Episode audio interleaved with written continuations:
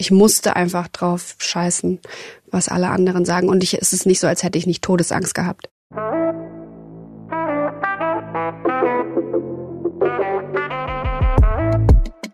Hallo, wir sind Nadine Raber und Carolina Torres von Bento. Wir sprechen in unserem Podcast mit jungen Menschen über ihre Jobs, was ihnen wichtig ist und was sie antreibt. Und darum fragen wir, und was machst du so?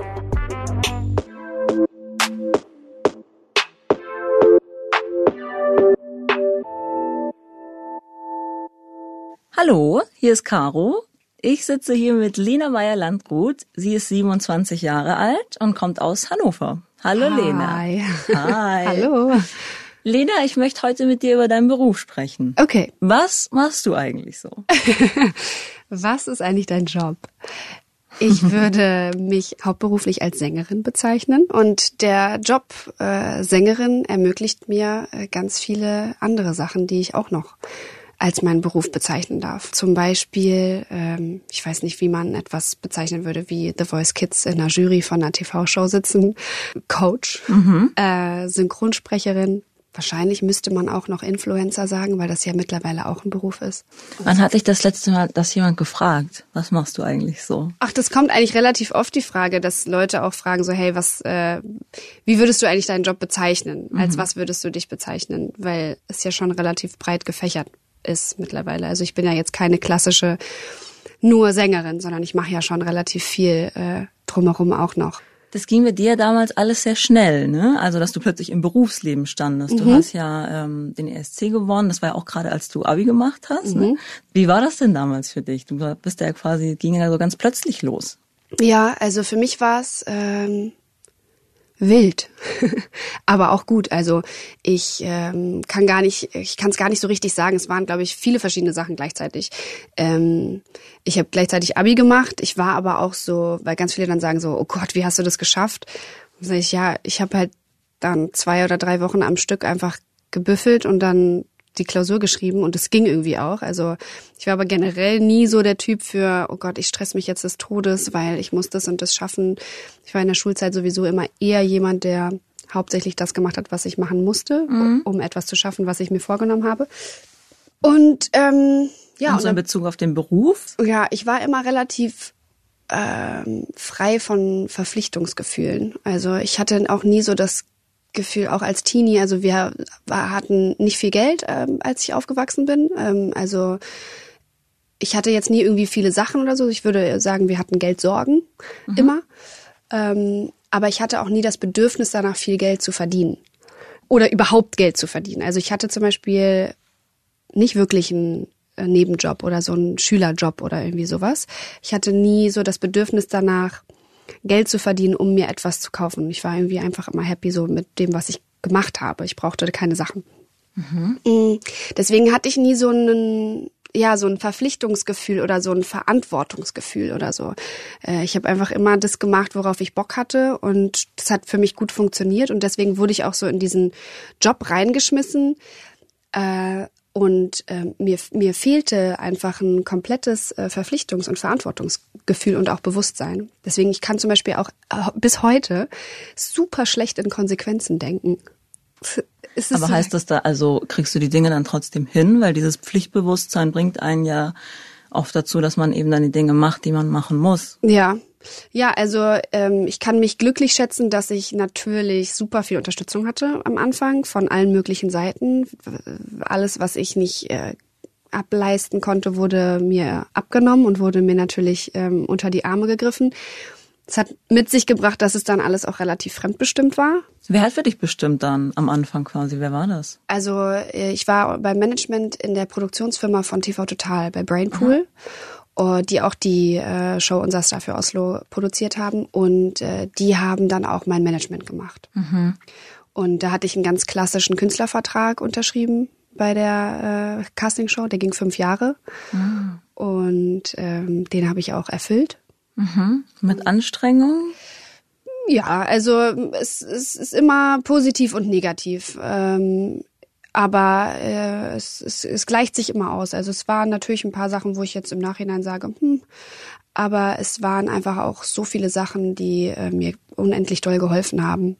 Und ähm, man lernt immer und wenn man nicht komplett eigenverantwortlich handelt, äh, dann und sozusagen von anderen Leuten abhängig ist, dann passieren immer Sachen, die man selber jetzt nicht so gemacht hätte.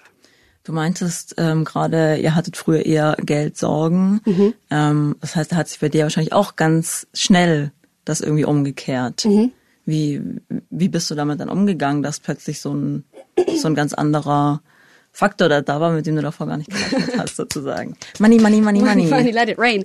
ähm, nee, also ich, ähm, ich habe das Gefühl, dass meine Werte relativ gleich geblieben sind von allem. Also äh, und vor allen Dingen auch die Wertschätzung für die Dinge ist gleich geblieben. Äh, ob das äh, emotionale Wertschätzung ist oder finanzielle Wertschätzung ist, das ist relativ gleich geblieben. Also der Wert von Geld äh, ist für mich äh, ein äh, Geld bedeutet für mich ein absolutes Privileg. Es ist äh, bedeutet ähm, Freiheit und ähm, Unabhängigkeit und es ist einfach ein, ein, ein Gut, was sozusagen einem ja Sicherheit gibt und Ruhe. Ruhe mhm. vielleicht vor allen Dingen. Ähm, mhm. Geld bedeutet nicht für mich Ausflippen und Luxus und well, geil, geil, geil. Und äh, ich kann mich nicht über Geld definieren. So, das funktioniert für mich nicht. Ähm, Woran musstest du dich denn am meisten so gewöhnen? Also am Anfang war eigentlich alles total easy, äh, weil ich einfach gemacht habe, weil ich wirklich einfach die Welle geritten habe. Und es war so retrospektiv muss ich wirklich sagen, krass, wie extrem ich im Moment war. Mhm. Also ich war einfach wirklich absolut 100 Prozent im Moment. Äh, ich war komplett transparent und völlig ungefiltert. Und es war, also wenn ich mich jetzt so dran zurückerinnere, denke ich echt, boah, krass. Also ich bin total glücklich und froh darüber, weil ich glaube nicht, dass man das sonst ähm, so gut hätte überstehen können, weil das wirklich, wirklich, wirklich heftig und viel war. Ähm, so eine äh, schwierigere Phase kam dann eher für mich so ab 2013 oder so, wo ich äh, wo ich angefangen habe, äh, so Dinge auch mal Revue passieren zu lassen und über Dinge nachzudenken und wo mir so ein paar äh, ja, wo mir so ein paar Gedanken gekommen sind, wo ich mein Verhalten dann auch so ein bisschen verändert habe, wo ich plötzlich gemerkt habe, was es bedeutet, wenn ich Sachen mache, was, was sind Konsequenzen, was, ist, was bedeutet auch das Feedback für mich, wo stehe ich, wer bin ich, wie, wie werde ich beurteilt und so diesen ganzen Fragen kamen dann plötzlich auf. Ähm, Kannst du das bisschen konkreter machen? Ich glaube, schwierig wurde es für mich, als ich, als plötzlich die Meinung von außen mir was wert geworden ist. Mhm. Und als ich nicht mehr bei mir geblieben bin, also als, dass ich, als ich nicht mehr bei mir bleiben konnte. Mhm. Glaubst du, das ist bei, bei, bei Sängerinnen, bei Sängern, bei Medien, die eben einfach so viel Resonanz von draußen bekommen und irgendwie ja auch brauchen, weil die sind ja auch Teil vom Erfolg oder von, mhm. das muss ja irgendwas zurückkommen. Meinst mhm. du, das ist da was, was zwangsläufig passiert? Ich glaube schon, dass es zwangsläufig passiert. Ähm, und ich glaube auch, dass man entweder da drin versacken kann oder man kann aktiv dagegen vorgehen und wieder zurück zu sich selber suchen. Und wie hast du das gemacht? Ich bin irgendwann übergelaufen einfach. Also ich habe irgendwann gemerkt, dass mich das richtig traurig macht. Was genau denn? Mich hat traurig gemacht, wie müde ich war und wie wie viel Wert ich darauf gelegt habe, wie sehr mich das beeinflusst hat in jedem, an jedem Tag, äh, mhm. wie mich Nachrichten oder Artikel oder äh, all diese Sachen, wie mich das, ja, wie mich das bestimmt hat irgendwie.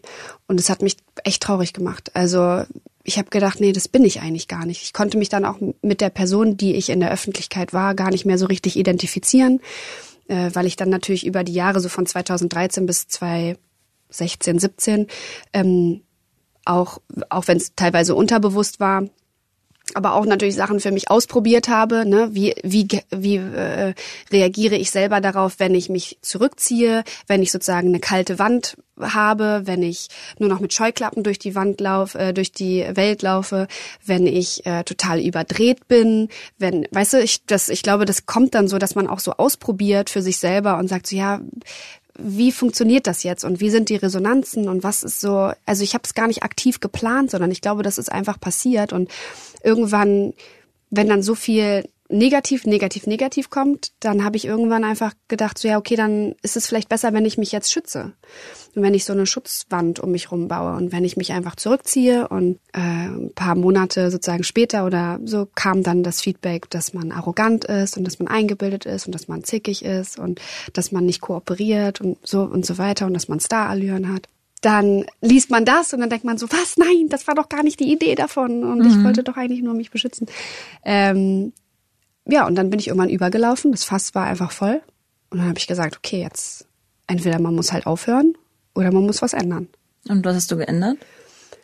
Ähm, ja, Pause gedrückt einfach erstmal. Einmal auf gut Deutsch die Schnauze halten und äh, auf keine Events mehr gehen, auf äh, Social Media ausmachen, ähm, Album abgebrochen, Tour abgebrochen ähm, und äh, mich auf mich selber konzentriert und ähm, ja, so ein bisschen versucht, den Weg äh, zu gehen ins Unangenehme rein, würde ich sagen.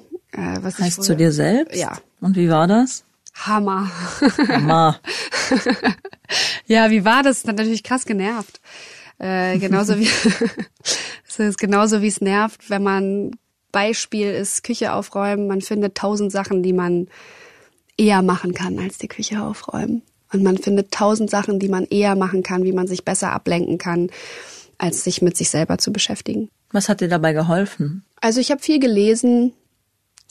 Ich glaube, mir hat selber geholfen, dass ich eine Einsicht für mich selber hatte. Also man sagt immer, man kann viel lesen, man kann viel hören, man kann sich viel informieren. Wenn man selber nicht zur, zur eigenen Einsicht kommt über die verschiedenen Themen in, Themen in seinem Leben, dann wird sich auch nichts ändern. Also man kann es rational verstehen, aber ob es emotional bei dir ankommt, ist dann immer noch die andere Frage. Und ich glaube, bei mir war es so, dass es emotional angekommen ist, bevor ich es rational verstanden habe. Äh, ich wusste einfach, okay, ich ändere was. Es war auch das erste, sozusagen dieser Weg zu mir selber war das erste, was ich konsistent und konsequent auch durchgezogen habe. Ich bin total schlecht im Durchziehen. Mhm. Äh, also ich fange tausend Sachen an und höre tausend Sachen wieder auf. Und das war das Einzige, was ich nicht aufgehört habe. Trotzdem es wirklich, wirklich schwierig war und ist immer noch. Das war im Herbst 2017, oder? Ja. Was du gerade meintest, ja. genau. Da hast du dieses Video gepostet, wo du quasi erklärt hast, dass du jetzt die Tour abbrichst, beziehungsweise dass du sie nicht antrittst sozusagen mhm. und dass du das verschiebst. Mhm. Ähm, ich glaube, du hast da von einer ähm, kreativen Krise gesprochen in dem mhm. Video. Wie viel Raum gibt's denn so in der Musikindustrie für solche Krisen? So viel, wie man sich nimmt. Na, wie ist, wie ist das Feedback, wie wird darauf reagiert? Oder ja, was würde total dann? schlecht natürlich. Also wie viel, wie viel Raum gibt es? Gar keinen. Mhm. Äh, und jeden.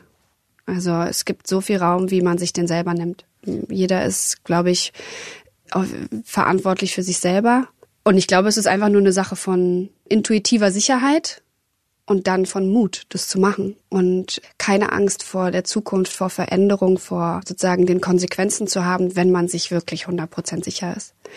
Und das habe ich gemacht einfach. Also ich muss, ich musste einfach drauf scheißen, was alle anderen sagen. Und ich, es ist nicht so, als hätte ich nicht Todesangst gehabt. Mhm. Was die Fans sagen, was die Presse sagt, was die Plattenfirma sagt. Ähm, und meine Herangehensweise war, äh, ehrlich zu sein einfach. Mhm. Also ich saß im Büro bei, bei der Plattenfirma und habe denen das äh, erzählt, wie es mir geht, dass es mir schlecht geht und dass ich das nicht mit mir vereinbaren kann, ein Album zu veröffentlichen und auf Promoreise zu gehen und etwas zu machen, was sich nicht echt und richtig anfühlt, dass ich nicht weiß, was, warum ich dieses Album überhaupt mache. Ich saß irgendwann im Auto und ich dachte so, warum mache ich dieses Album? Ich habe gar keinen Grund. Ich mache das Album, um das nächste Album zu machen. Es ist so, es fühlt sich so kacke an. Liegt es an diesem Beruf auch? Liegt es daran, dass an Sängerinnen, an Sänger besondere Ansprüche gestellt werden? Nee. Ich glaube schon, dass es streng ist. Ich glaube aber, dass jede Branche streng ist. Mhm. Und ich glaube, dass jeder, egal welchen Job man hat, fühlt sich auf eine gewisse Art und Weise in einem Zwang, mhm. gerecht zu werden vor wem auch immer, vor dem Chef, vor der Familie, vor der Gesellschaft, was wir zu sein haben, wie wir zu handeln haben, was wir zu tun und zu lassen haben, wie wir auszusehen haben. Es sind so eine Milliarde Zwänge, unter denen wir irgendwie jeden Tag leben. äh, und, und Vorschriften. Und ja, auf jeden Fall ist die Musikbranche hart, aber ich glaube, jede andere Branche auch. Was machst du, abzuschalten? Na, ich habe mir jetzt tatsächlich angewohnt, angewöhnt, mhm, Deutsch, hallo. äh, ich habe mir jetzt äh, tatsächlich angewöhnt, mir immer mal so ein paar Minuten Ruhe zu nehmen äh, und den Raum zu verlassen und mal kurz durchzuatmen, eine kurze Meditation zu machen, zehn Minuten, einmal wieder so zurück zu mir zu kommen, um dann weiterzumachen. Gerade an solchen Tagen, wo man wirklich extrem im Fokus steht und ähm, ja, es gibt auch Interviews und Momente, wo man halt kämpft, einfach nur nonstop mhm. und wo man sich zum Beispiel eine Stunde lang mit einem Journalisten nur rechtfertigt äh, mhm. oder nur versucht sozusagen Negativität aus den Fragen rauszuziehen oder solche Sachen, ne? Oder die ganze Zeit ja nur am Kämpfen ist über irgendwelche Fragen, die versuchen total investigativ zu sein, die nicht einfach nur interessiert und, und ein nettes Gespräch sind, sondern ja, wo man halt irgendwie fighten muss. Äh, oder wo ich ähm, nonstop vor der Kamera stehe und die ganze Zeit irgendwie äh, an sein muss. Das ist ja ein bisschen, also ist ja berufsbedingt, ne? Also wenn man halt auch so kommerziell erfolgreich ist, wie du das ja auch bist, dann geht es ja mit einer gewissen Bekanntheit einfach einher. Und es ist ja schon, ich weiß nicht, ich empfinde das als Außenstehende so, dass manche dann so den, den meinen, sie hätten so das Recht auf einen gewissen Teil von deiner Person oder auf Informationen über dich oder sowas? Ja, also als öffentliche Person haben die Leute natürlich auch irgendwie ein Recht auf eine Meinung und auf, äh, äh, auf Feedback, auf alles, was man so macht. Ich glaube, das Wichtige daran ist, dass man selber versucht zu lernen, dass es nichts mit tatsächlich meinem Herz oder meiner Seele oder mir als Menschen zu tun hat ist auf jeden Fall schwierig, gerade wenn es Sachen sind, die einem selber am Herzen liegen, wenn man sich unfair behandelt fühlt oder wenn man sich missverstanden fühlt, dann ist es auf jeden Fall schwieriger damit umzugehen, ähm, weil man einfach sagt so, Mann, das habe ich überhaupt nicht so gemeint und es ist irgendwie echt, oh, es nervt einfach, dass, mhm. dass man so immer von allen Seiten ja irgendwelche irgendwelches Feedback und Meinungen bekommt, wo man echt denkt so, oh ja, okay, chill dein Leben.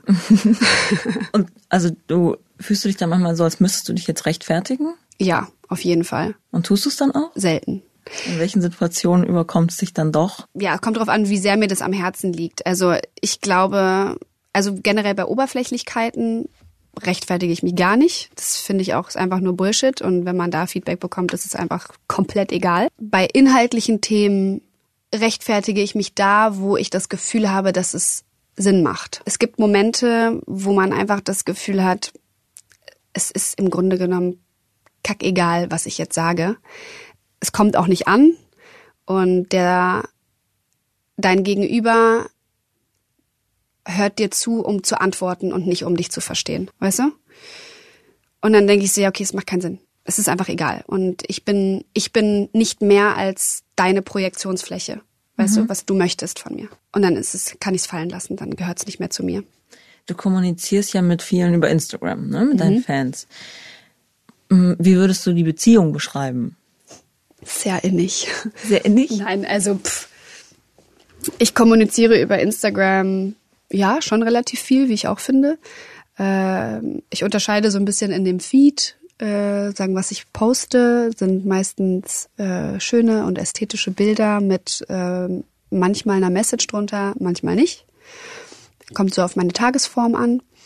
Hm, ich habe einen Paul immer dabei. Das ist. Äh, Wer ist Paul? Muss Paul, kurz sagen, damit das die anderen ist, auch äh, verstehen. Ein Fotograf und der macht Fotos und Videos. Und für mich ist das ähm, ist es total toll, weil ich, ähm, weil Instagram mir natürlich Spaß macht, aber auch mein Job ist und sozusagen zu meinem Job dazugehört. Und ich nicht mehr die Eigenverantwortung habe, mich sozusagen um den Content zu kümmern, was gepostet wird. Also wenigstens die, die Bilder. Also für mich ist das ein totaler äh, Relief, dass ich jemanden habe, der einfach dabei ist und der zum Beispiel schöne Bilder macht oder einfach begleitende Bilder macht, die ich dann posten kann, um um das zu teilen, was ich so mache.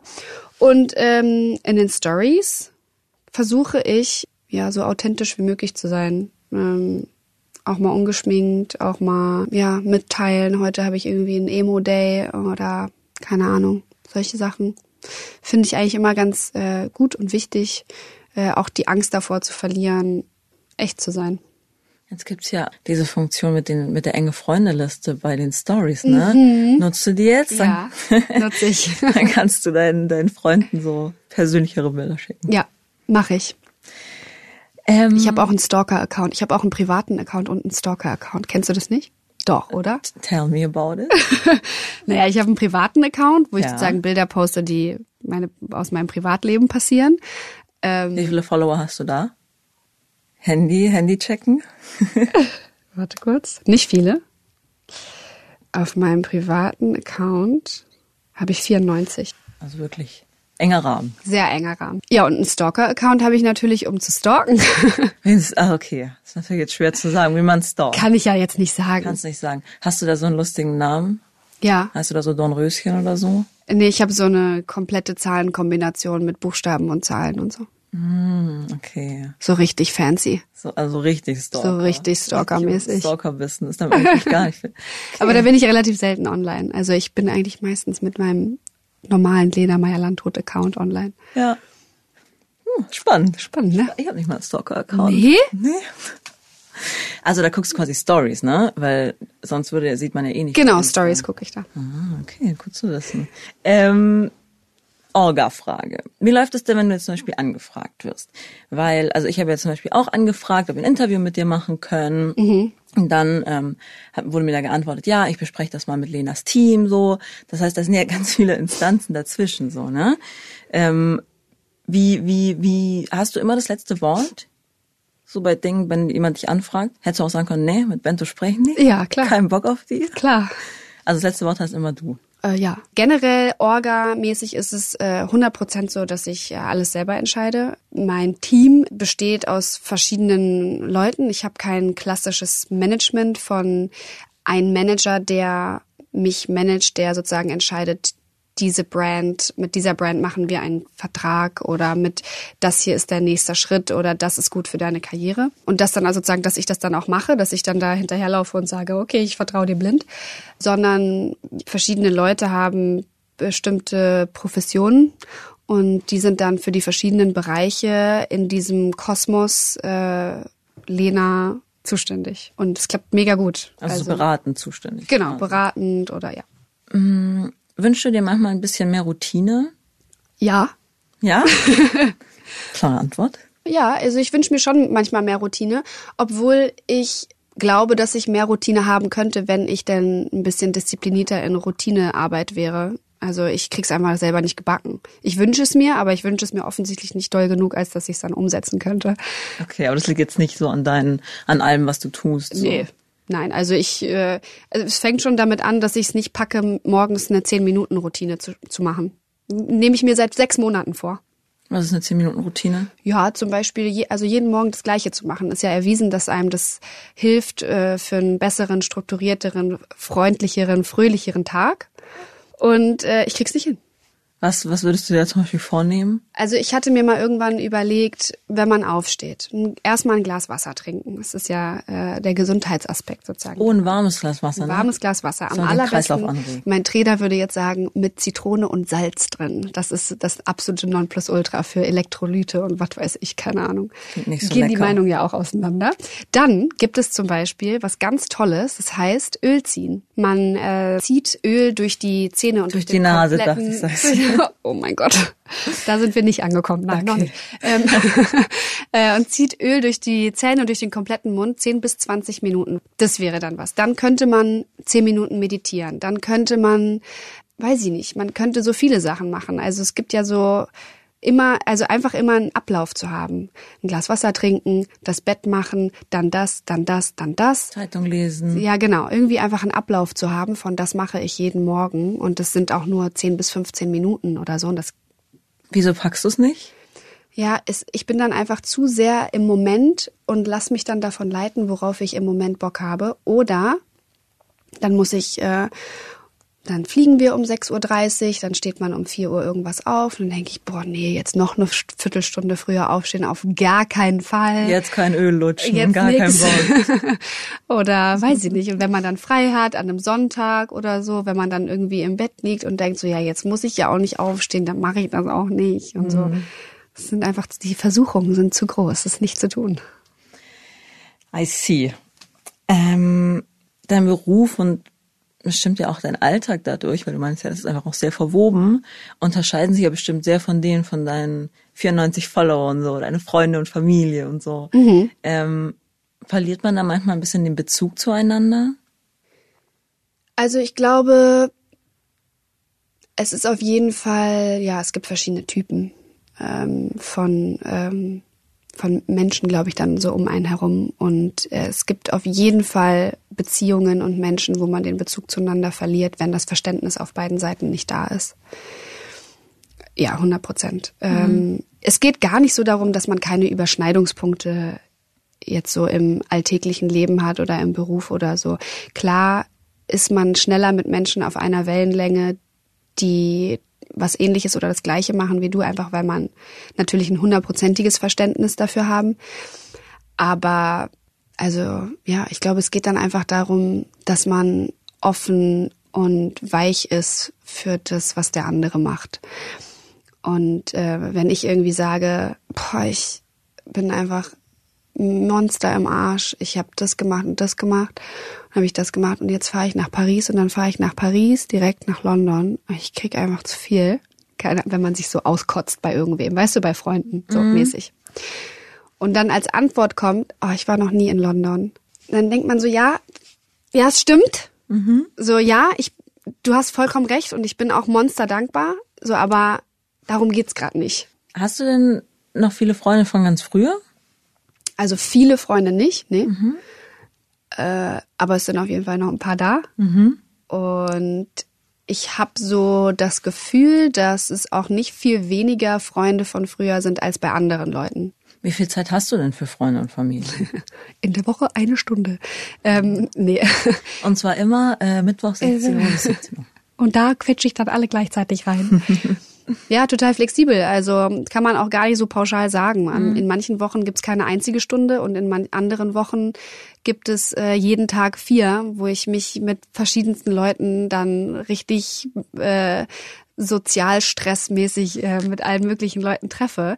Kommt auch ein bisschen auf die emotionale Verfassung drauf an. Ähm, und ja, ich glaube, das gehört dann auch dazu, mit welchen Leuten man befreundet ist und mit welchen Leuten man befreundet sein kann, die das auch aushalten.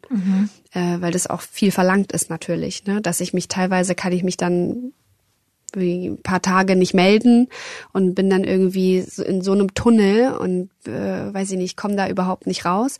Und äh, dann hat man wieder Phasen, wo man wahnsinnig viel Zeit miteinander verbringt. Also es ist tatsächlich relativ flexibel, aber ähm, es funktioniert sehr, sehr gut, erstaunlicherweise. Also als es mir schlecht ging, hat es nicht so gut funktioniert, weil ich da einfach kaum Kapazitäten hatte. Und ähm, ich bin jetzt auch nicht so der Typ für einen Freundeskreis von 50 Freunden, ähm, sondern ich bin eher, ich halte das eher alles relativ klein. Aber das läuft eigentlich so ganz okay. Inwiefern kannst du dich selbst verwirklichen in deinem Beruf? Skala 1 bis 10. Neun. 9? 8,5. Also ich kann zu 8,5 nur das machen, worauf ich Bock habe. Und die 1,5, die sozusagen nicht zur 100 Prozent reichen äh, oder zu, zu den bis zur 10 äh, aufschließen würden, ähm, sind sind die Punkte, die Mittel zum Zweck sind. Zum Ähm, Beispiel? zum Beispiel Interviewmarathon. Mm, Aber das ist okay, weil das Mittel zum Zweck ist, weil ich äh, weiß, was ich davon, was, wa- warum ich das mache. Und äh, das kann ich auch nur machen, wenn ich, äh, wenn das, das, wofür ich es mache, es sozusagen das wert ist. Was ist für dich noch Erfolg? Ich glaube, Erfolg ist glücklich zu sein. Dann ist man erfolgreich. Wenn man etwas macht, um sich dann Sachen zu kaufen, zum Beispiel, um damit dein inneres Loch zu füllen, was du hast, weil du etwas machst, was du nicht liebst, dann ist es irgendwie Kacke. Und dann ist man vielleicht wahnsinnig erfolgreich und verdient unglaublich viel Geld und kann sich dann teure Uhren kaufen und Autos, die man nur haben will, weil man eigentlich unglücklich ist mit dem, was man macht den ganzen Tag, um, um das zu kompensieren. Ähm, und verliert irgendwie so den Überblick. Deswegen ist Erfolg für mich, happy zu sein und glücklich zu sein und davon was teilen zu können. Und irgendwie, ja, versuche ich das so ein bisschen immer mehr und mehr äh, gebacken zu kriegen. Was wärst du, wenn du nicht Sängerin wärst? Boah. Keine Ahnung. Ich weiß auch nicht, was ich in der Zukunft bin. Das ist auch so eine Frage von, wo siehst du dich in zehn Jahren? Absolut keine Ahnung. Mhm. Äh, was wäre ich, wenn ich nicht Sängerin bin? Pff. Ich hätte wahrscheinlich schon irgendwas Kreatives gemacht, irgendwas auch Expressives, so was, was nach, also ich bin schon eine laute Person und ich habe schon sehr viel Output. Ähm, deswegen würde ich wahrscheinlich schon irgendwo auf einer Bühne stehen oder irgendwas machen, wo ich äh, relativ frei und selbstbestimmt bin. Aber was genau das wäre, weiß ich nicht. Ähm, und ich weiß auch nicht, was, ja, was die Zukunft bringt. Ich kann es gar nicht so richtig sagen, ob ich vielleicht in zehn Jahren auf irgendeinem Reiterhof sitze äh, oder weiß ich nicht. Ich bin so, okay, lass einfach gucken, was die Zukunft bringt. Ich habe gerade, mein Leben ist geplant bis Juni, bis zum Ende der Tour. Und dann gucke ich mal weiter, was danach kommt. Zum Abschluss würdest du noch ähm, kurz was für uns singen. Wirklich? Ja. Oh Gott. Darauf bin ich nicht vorbereitet. Vielleicht so, weiß nicht, wenn du, wenn du Lust hast, so ein kleiner Refrain oder sowas. Gott, ich krieg sofort Schweißausbrüche. Nein. Ich so, oh Gott, oh Gott. Ähm, was könnte ich denn singen jetzt? Ah, ich singe das, was ich seit Tagen im Kopf habe. Ein Lied von Julia Michaels und Sean Mendes. Ich kann gar nicht singen. Falls du ein Duo brauchst, muss das jemand anderes hier übernehmen. Okay. Also, ich singe einfach meinen Lieblingschorus gerade. I don't know what it's like to be you. I don't know what it's like, but I'm dying to. If I could put myself in your shoes, then I know what it's like to be you. Vielen, vielen Dank, Lena. Danke euch. Schön war das. Das war der Bento Podcast. Und was machst du so? Wenn dir die Folge gefallen hat, dann hinterlass uns doch bei iTunes eine Bewertung. Wenn du selbst Lust hast, mit uns über deinen Beruf zu sprechen oder uns Feedback geben möchtest, schick uns eine Mail an und was machst du so at bento.de oder schreib an unseren Bento-Account auf Instagram oder auf Facebook.